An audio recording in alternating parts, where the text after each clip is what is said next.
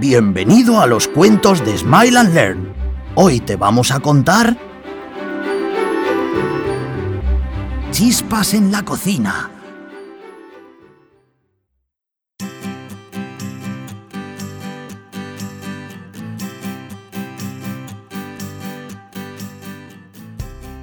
Manolo tenía un restaurante. Ese día tendría cuidado al preparar la comida. Unos padres iban a celebrar el cumpleaños de su hijo Samuel, que era celíaco. Samuel no podía tomar harina de trigo. Manolo llevaba un mes pensando en su menú, pero se puso enfermo. ¡Qué desastre!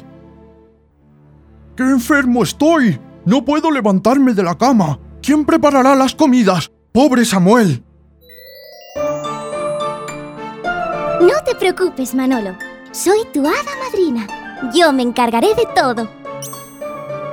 Manolo pensó que era un sueño. Tenía fiebre y estaba tan cansado que se quedó dormido. El hada madrina sacudió su varita mágica. La batidora se movió como una loca. El cuchillo despertó y la sartén bostezó junto al fuego. Los utensilios de cocina habían cobrado vida. Manolo está enfermo y hoy cocinaréis vosotros. Es importante que os pongáis de acuerdo y trabajéis en equipo. El hada madrina les dijo a los platos qué deberían preparar. Debían tener cuidado al cocinar el menú de Samuel. Después, la mujer desapareció. Samuel puede comer ensalada. Yo sé cortar muy bien, así que que tiemblen las lechugas, los tomates y las cebollas. También hay que hacer pastelitos. Haré la mezcla bien rápido. Al cabo de un rato, los platos y los alimentos troceados volaban por los aires. La batidora batió tan rápido que nevó harina sobre la cocina. Y la mayoría de los utensilios lloraban por la cebolla picada. ¡Qué desastre! ¡Lo has ensuciado todo, batidora! Samuel no puede tomar gluten, ¿recuerdas? No podemos hacer cada uno lo que nos dé la gana. Necesitamos a alguien que nos dirija. La cazuela dijo que ella podría hacerlo porque era la más grande, mientras que la batidora dijo que debía ser ella porque era la más rápida. La sartén prefería descansar en el fuego. Yo no necesito que me dirijan. He hecho mi trabajo bien y los demás no. Debería irme a otra cocina. Te equivocas, cuchillo. Has cortado tanta cebolla que nos has hecho llorar. Debería dirigirnos el libro de recetas. Conoce los ingredientes que necesitamos y los pasos que debemos dar. Los utensilios de cocina aceptaron la propuesta. La primera decisión que tomó el libro de recetas fue limpiar la cocina. Después puso a todo el mundo a cocinar.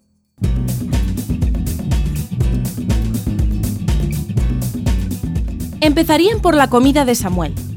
El libro de recetas ordenó al cuchillo que picara lechuga, tomate y manzana para la ensalada.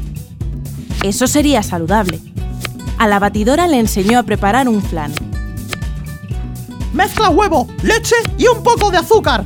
Hazlo despacito y... ¿Qué es ese olor? ¡Sartén! ¡Que se quema el filete! ¡Dale la vuelta! Se está tan a gusto aquí que me da pereza moverme. ¿Puedo hacerlo mañana? Sed cuidadosos, pues el trabajo de los demás depende del vuestro. Si alguno hace las cosas mal, estropeará lo que hagan los demás miembros del equipo.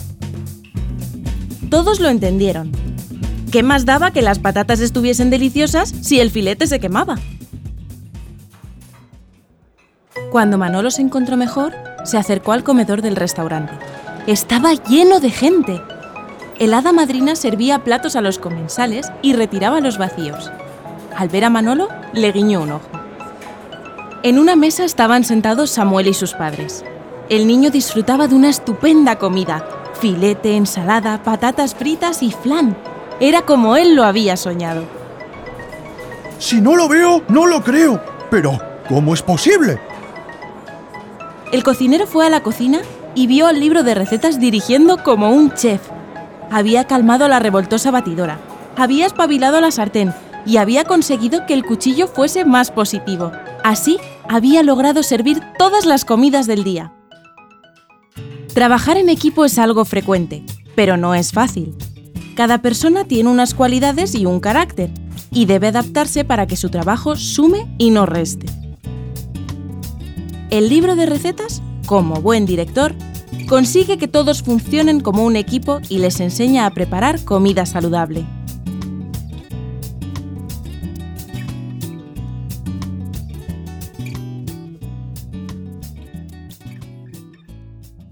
Esta historia ha terminado, pero tenemos muchas más.